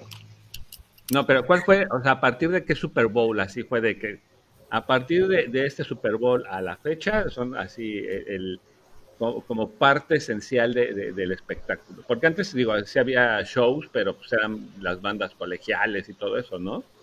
Y hubo, hubo creo que un par de, no sé si se acuerdan de este grupo que se llamaba Viva la Gente, With the People, que creo que cantó varias veces este, en esas épocas en las que tú dices, cuando eran, cuando, los Raiders iban al Super Bowl, ¿no? Creo que era cuando... Cuando pasaba este tipo de cosas. Este, pero yo creo que así como, como dice Oscar, eh, algo así que ya haya sido un grupo eh, reconocido este, creo que los New Kids on the Block en el Super creo que fue en el primero. Bowl 25 este pudiera ser como los primeros en que ya alguien haya digamos llevado el show todo el llevado el show. Exactamente porque antes sí era como un evento hecho por la gente del, del partido pues de la liga del estadio no y a partir, creo que de ese Super Bowl 25, ya se lo empezaron a encargar a alguien más y creo que los primeros en hacerlo fueron este, la compañía Disney, que estuvo un par de años, luego ya vino, estuvo en los últimos años ha sido Pepsi, y creo que a Pepsi ya se le acaba el contrato, creo que el siguiente año ya Pepsi no va a ser. Ya es otro. Este, Ay, no, que Pepsi, por favor. Creo que les, la liga lo vendió no sé cuántos millones y pues como es negocio, pues fue negocio. O que regresen, o que regresen los medios tiempos así como el de Justin Timberlake con, con Janet Jackson. Janet Jackson. Con la enseñada. Sí se tiene que renovar bastante lo que Ah, es. fa- falta metálica, la verdad, en el Super Bowl. Gracias. Ah, Cualquier rock bueno. Claro, y falta claro. rock. Sí, sí, sí, sí, porque eh, pop, Shakira, digo, la- no es mi música, honestamente sí falta algo que prenda a la gente más, no sé, más euforia. verdad es que sí. Yo- yo- nosotros acá en Guadalajara tenemos un grupo de amigos el que vemos o, o nos juntamos para el Super Bowl y siempre la crítica, ¿no? Y, y yo entiendo a la liga, o sea, a nosotros que nos gusta este tipo de música, como que ya nos tiene, o sea, ya somos sus, ¿no? Entonces, pues, eh, yo siento que usa otro tipo de artistas para ganar clientes nuevos, o sea, Pero también Eh, tienes que vivir, Super Bowl. Híjola. Sí, porque va también bueno. tienes que vivir de la nostalgia, porque por ejemplo, el año, no el pasado, el antepasado que estuvo nada más un artista por todo The lo de la pandemia. No, The estuvo horrible. Muy mal. O Muy sea, malo. para mí es el peor espectáculo de Super Bowl que yo he visto. O sea, de veras dices, ¿y por esto pago? Sí, ¿Se imaginan? Fíjense que somos contemporáneos. ¿Se imaginan un medio tiempo Metallica con Guns N' Roses? No, no, Sí, nomás eso fue aquí. Michael Jackson. Eso nomás fue en el Estadio Azteca, que en el 88, cuando no, 90. No, ochen- no. No, eh, 92, Metallica y Guns N' 93. Roses fue, fue en el No, 92. No, en 92. En el 92. Algo. Olvídate. O ¿Por te qué? imaginas, o se imaginan a un, a un Pearl Jam en medio tiempo. What? No, pues si nos vamos a decir, ponme a Radiohead. No, no, no me toques ese son, oye. Sí, O sea, sí Que por un lado nos va a encantar, pero por el otro lado van a decir, creo que estoy enriqueciendo. O sea, ya Pero- nos dimos cuenta. Pero es que, por, por ejemplo, tú, tú ves a cualquier morrito de 12, 15 años y se sabe una canción de Metallica, se sabe una canción de Guns N' Roses, o sea, Sí, me queda. son, son- es música legendaria que, que se quedó para igual de Queen, no sé. Claro. ACDC, o sea, hay Pero- muchos grupos que pudieran pero- hacer. Pero imagínate, yo, yo si sale Metallica o Guns N' Roses en, una, en algún medio tiempo, ya me voy a empezar a preocupar porque el día, el día de mañana que yo esté en, en- en el hospital y de repente me digan, mira, vino Slash a verte, dices, pues ya me voy a morir. Claro. Sí, estoy claro. en, el- en la fundación Make a Wish, ¿verdad? Sí, ya, se- ya me voy a morir. Oigan, fíjense lo que dice Calaca. Ay, ya tenía mucho que no llegaba Calaca. Saludos hasta, hasta el Bajío. Lo único que podría motivar eh, un estadio nuevo es la, es la posibilidad de tener un Super Claro. Bowl. Sí, claro. Que de hecho el próximo draft va a ser en, allá, ¿eh? Eh, en- Sí. encanta. Luego, Tania Ramírez dice que fue en el Super Bowl 27, así que fue el Super Show. Luego, Enrique, eh, Enrique Dávalos dice, lo van a renovar el estadio, al menos cuatro años seguirán ahí los chips. Pues Sí. la teoría dice que este, hasta dentro de 10 años. Y luego, dice Tania, Metallica debió estar en el Super Bowl 50. Sí. Muy debió, sí. Debió. La verdad es que ya nos deben un Super Bowl a los rockeros, sinceramente. Yo Sí, también lo siento. Yo también Sí, creo sí. Que, que- que la liga debería de voltear un poquito más para este lado. O sea, más para los chavorrucos, ¿no? Porque ya vimos Sí, que la por juventud no supuesto. jaló. Ya, ya. Pero yo creo que la tendencia viene más fuerte hacia lo latino, ¿eh? Digo, ya estuvo Jennifer López, ya estuvo Shakira, ya estuvieron los, los reggaetoneros. Yo creo que por ahí, por ahí va la onda. Oigan, ¿cuántos años más le echan a- al señor Goodell como, como, como comisionado? Comisionado. A lo mucho dos. Y todo con y todo lo que se está dando ahorita con los commanders que ya dijeron que Snyder tiene que llegar a declarar y todo. Uy. Creo que se eliminaron muchos, muchas broncas, ¿no? Yo creo que tiene un Yo par de no- decisiones enfrente que le pueden este, marcar su carrera. ¿no? Yo creo que este, la decisión de Watson, la decisión de, de Snyder, o sea, son decisiones que no las va a tomar él solo, pero pues, él es la cara de esa decisión. Pueden eh, arruinarle o crearle su carrera. Ahora, él sabemos que él es, pues, este, es un empleado del club de Toby, de estos 32 o 31 millonarios más los de los Green Bay Packers. Y pues está para servirle a ellos, ¿no? La verdad es que pues, es una liga, es un, negocio. Si es un negocio, Alex, sí tienes que castigar. O sea, este es ah, no, eso me queda claro. Y debería. En cuanto a disciplina, porque si dejas que esto se pase así nada más. O sea, si deja pasar lo de Watson, yo le he hecho un año.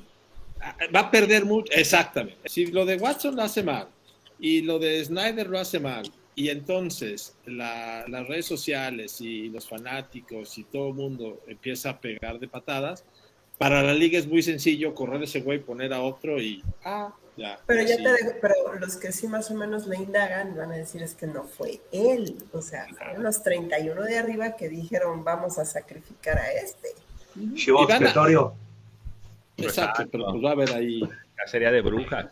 El otro que puede, el, el, otro que yo creo que puede perder ahí va a ser Snyder. O sea, ya, ya son varios los, los avisos que ha tenido. No y, aparte, no, y aparte, súmale lo de Chucky. O sea, Chucky ya tiene, ya tiene un cheque. Sí, es verdad. Chucky, Chucky lo quiere demandar, ¿verdad? No, ya está demandando. Ya, más bien, ya los demandó. Ya los demandó, ya demandó a la liga. Ya ganó, o sea, porque ya, la ya el Congreso ya le, dijo a la liga, tienes que traerme todos los correos, mi vida. Sí, porque le sacaron un correo de hace no sé cuántos miles de años al pobre cuate y de ahí se agarraron. Dice, ok, si sacaste ese, pues de ahí para acá, mándame todos. ¿no? Y ahí va a haber. Ahí, Eso es lo que le Chucky, o sea, ¿por qué nada más los míos? Ajá. Pues sí, ¿por qué filtraste con el nombre del Chucky, arroba NFL, no? Pues, Ajá. Exacto. O sea, ahí se le viene una broncototota. Y viene la siguiente pregunta. ¿Veremos a una mujer como comisionado de la NFL? No. Todavía. o sea, no es la que sigue. ¿Creen que todavía no esté preparada la liga para que, esté dirigida por una mujer? La verdad es que desconozco la estructura de la O sea, no sé si hay alguien ahí en la, misma liga que tenga un, buen puesto y que pueda ascender, aunque pueden agarrarla de cualquier otro lado y ponerla, porque es como un CEO, ¿no? Agarras lo contratas y lo pones. Pero conociendo el club de Toby, conociendo a los 31 dueños, este, Yo lo hubiera querido más posible cuando estaba esta Georgia Frontier en los Rams, que tenía demasiada influencia. Ahí te lo hubiera yo comprado. Pero ahí, pero ahí viene, ahí viene la nueva camada, ¿eh? O sea, la próxima CEO de Kansas City es Gracie Hunt, que es la hija mayor de, de, la marca. Ya Raiders ya, ya, ya está poniendo eh, la muestra de que las mujeres pueden estar en puestos grandes y sin broncas. Y sin bronca, ¿no? Yo creo, yo creo que podría ser un buen cambio generacional. Sí, pero lo malo que... ¿No lo ves ya para el que sigue? No, y mira, te voy a explicar por qué. A nivel es más probable que sea negro. Ah, de acuerdo. Y a nivel liga tienes a dos dueños que son por excelencia este, conservadores, retrógradas, o sea, el dueño de Patriotas y el dueño de Vaqueros Sí, casi. y el de los Jets, o sea, también ese viejito. Dos, los Jets, los dos de Nueva York también son dos, este. O sea, ¿tú crees que van a decir sí, que vaya una chava? Está como dice Oscar, va a ser alguien de raza afroamericana. Ah, o sea, si vas a, si vas a, a, a buscar minorías, una raza. Pero Ni siquiera latino, güey, o sea. No, no, no, van por los afros. Ahora, ya han abierto, a ver, yo no sé si bajo presión o porque le convenga, pero el nuevo dueño de los Broncos, el señor Dan, Walton, que tiene cualquier cantidad de dinero, ¿no? Es actualmente el dueño con más centavos en el NFL. No necesitaba invitar a Condoleezza Rice. ¿Para qué le invitaba? O sea, imagen. Ajá, es imagen que es, es mujer, pública. Es, negra, es relación pública, es eh, estamos cambiando. Eh, pero entonces sí lo necesitaba. Ajá, pero, pero la, la NFL dice, a ver, tú, güey, que acabas de comprar, te voy a poner dos, tres condiciones. No, no sé, pues sí me explico, o sea, como que... Vamos a ponerte la condicional para dejarte jugar. O sea, o él está poniendo una, porque todavía no se aprueba la venta, ¿no? Ante la liga, y está poniendo ahí, si me la niegas, que no creo que se la nieguen, pues, este, este Ahora, no le quita que también es una gran mujer, o sea, fue secretaria de Estado, pues, o sea, claro. punta no es, pues, tampoco está sacando a una persona de normal, pues, ¿no? O sea, pero poquito a poquito. La liga o la, la liga del NFL va poquito a poquito, o sea, cuando ya se abrió todo en otras cuestiones, en otros lados, el NFL apenas empieza. Entonces, no esperemos, yo creo que no esperemos. Mira, a mí sí me gustaría que fuera una mujer, porque creo que, las mujeres tienen esa apertura y esa visión más, como más, eh, o sea, tienen una visión evolutiva y adaptativa.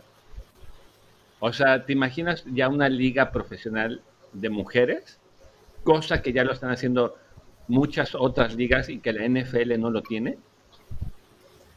Sí, ahora yo no estoy diciendo que no me gustaría, estoy diciendo que es poco probable que suceda.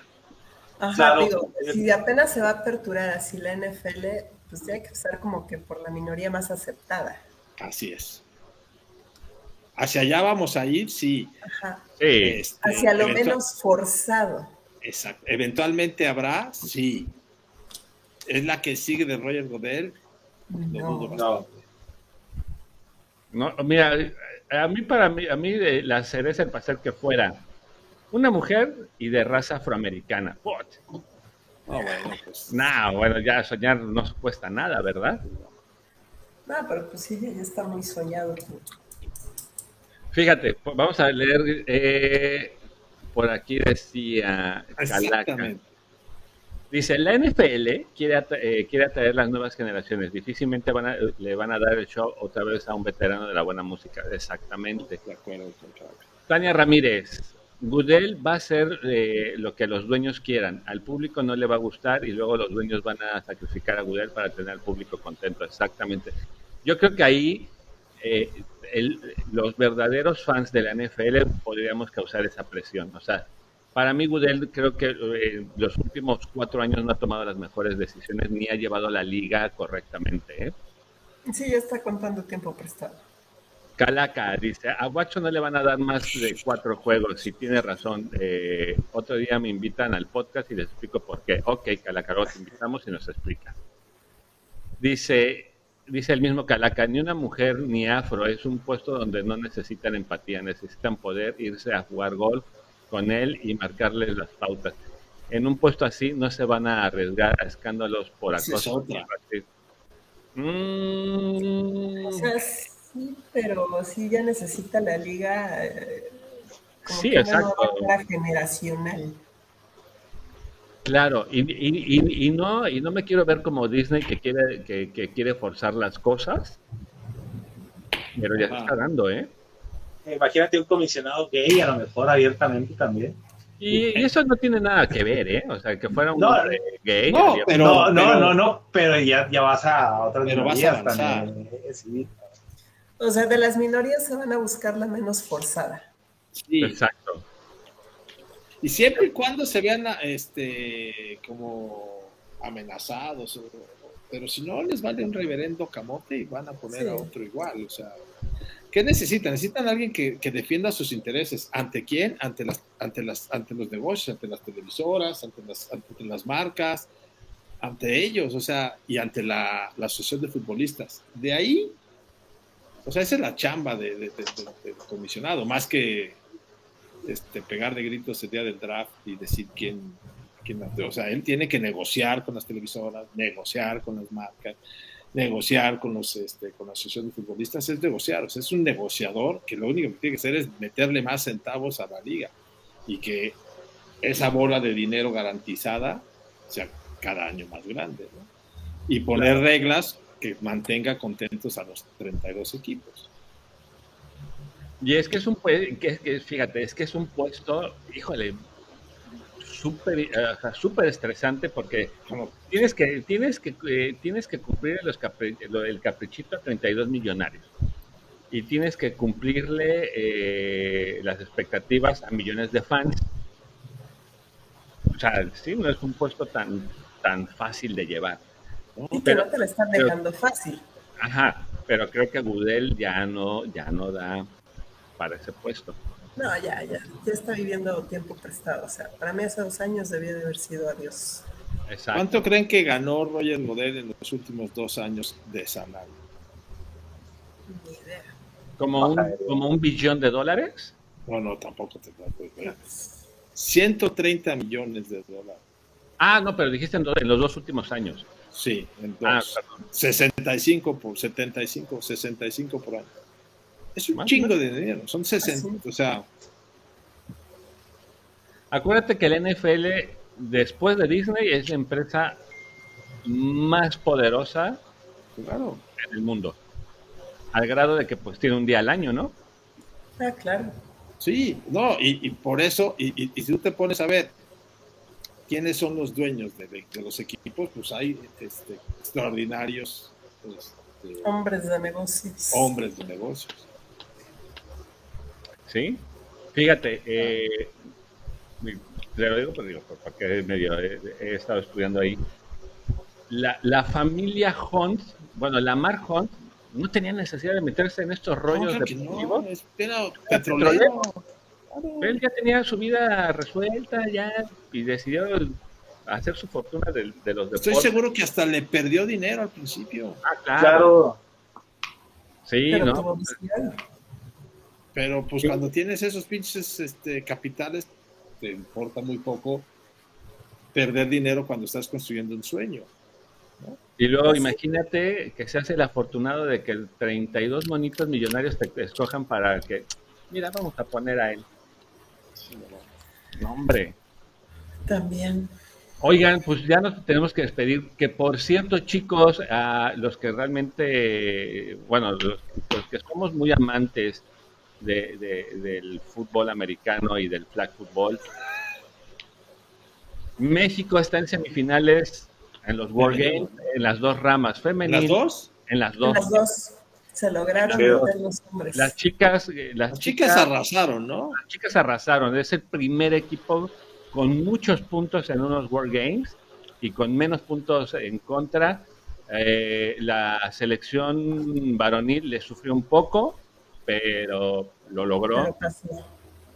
Ya estamos en semifinales, entonces, pues creo que si este deporte del flag football, o Tochito Bandera, como muchos lo conocen, llega a ser una, un deporte olímpico, México podría ser un potencial, ¿eh?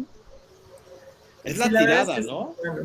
¿Eh? Es la tirada, es, que se haga olímpico. Esta es la tirada, de hecho, eh, de hecho, estos World Games los están, eh, es como su primera prueba de fuego para ver la aceptación del público y si cumple con todos los requisitos, probablemente no en estas Olimpiadas, sino hasta el próximo, se irían como deporte de exhibición. Es que creo que el 28 ya es en Los Ángeles y los gringos lo van a meter. A la que de fuerzas. Exacto. Miren, eh, hablando de dueños, de dueños, fíjense lo que nos dice, eh, lo que nos dice Tania Ramírez. Igual Don Jerry, los primeros años fueron de pérdidas. Ahora los vaqueros eh, podría valer hasta hasta supongo que le faltó millones de dólares porque millones de dólares. Pues, mañana los compramos no sé dice Calaca dice Calaca Rebeca Landa es una máquina de sax Rebeca Landa fíjense para los que no no ubiquen a Rebeca Landa Rebeca Landa es comentarista de ESPN ella es la, la, la Rocher o la Roche de, de, la selección, pero hoy le dieron por primera vez, después de muchos años, le dieron oportunidad a la ofensiva y anotó un touchdown para un punto extra. No, fueron para dos puntos extras. Entonces ella ahorita anda, pero en Disneylandia, ¿eh? Se lo merece. no se te olvide también que es esa chica vale no. Colaboradora de los Denver Broncos. Exacto. Aunque sea Seahawk, ¿eh? Porque le pagan. Te, voy a romper. Bueno, pero es de los Denver Broncos. Le pueden pagar los, y solo los Denver Broncos la, la vieron y la tienen. Pero le pagaron con, bonos de despensa, ¿no? Para ir a Walmart. De Walmart, de Walmart. Tiene su tarjeta de Walmart. ella es miembro de Walmart Plus. Exacto, exacto. Oigan, chicos, pues nos tenemos que ir. Me dio gusto, me dio gusto verlos por acá. Alex, ¿dónde te pueden, dónde te pueden leer? ¿Dónde te pueden seguir? Muchas gracias, René, Oscar, por la, por la invitación. La, he pasado muy rico. Este, pues ahí en Freak NFL, freaknfl.com. en las cuentas de Freak NFL de, todas las, las, este, las, plataformas, Twitch, YouTube, Twitter. Este, y mañana y todos los miércoles a las 9 de la noche en Freak and Phone con Jimena. Perfecto. Jimena, pues bueno, así como dice Alex, a partir de mañana a las 9 de la noche en Freak and Fun, en todas las plataformas de Freak NFL, YouTube, Twitch, Twitter, todo ahí vamos a andar. Y este, de manera personal, aquí como dice mi nombre, en Twitter me encuentran como Jimenita2783. Y para todo el Kingdom, eh, yo les recomiendo, después de, de, John Madden, que era el único Raider que me caía bien, conocí hace poco a Jimena a Jimena Malpica y ella, ella nada más porque es necia, le va a los Raiders, pero síganla, es muy buena persona. También a Alex. Alex es, es, es, como es, la parte seria de, de, nuestra división, pero pues Jimenita, nada más por ser. Echamos bandas madre. Échale ganitas, échale ganitas. cámbiate, cámbiate, a Santos y vas a ver que vas a tener más Santos. No, No, no la podemos aventar a un equipo grande, todavía no está preparada. bueno, no sabe lo que es ganar en postemporada, entonces sí hay que llevarla poco a poco. Exacto. para, todo el, Kingdom que mañana quiera, que, que, quiera echarse una, una visitada al nuevo podcast de estos dos muy buenos amigos y, personajes, y personajes de NFL y quieren aprender un poquito de la historia de, la liga y como dice el buen Alex, no, la liga no nació con Tom Brady, sino hay más datos atrás. Mañana, este, Freak and Phone. Freak and Phone, Así es, Freak and Phone. Por Twitch, por eh, Twitter, por este, Facebook y por YouTube. Síganlos, síganlos y échenle, una, échenle un, un mensajito por ahí. Díganle, venimos de la mesa roja arriba los Kingdom para que nos hagamos presente. Y pues Oscar y yo nos tenemos que despedir con nuestro famoso grito de guerra. Go Chiefs. Go Chiefs. Nos vemos el próximo martes eh, a la misma hora, 8, 8.30 de la noche. Esta es su casa, chicos, cuando gusten. Gracias. Tienen la Muchas gracias. Gracias. Saludos a todos los Chiefs. Gracias. Cuídense. gusto. bye.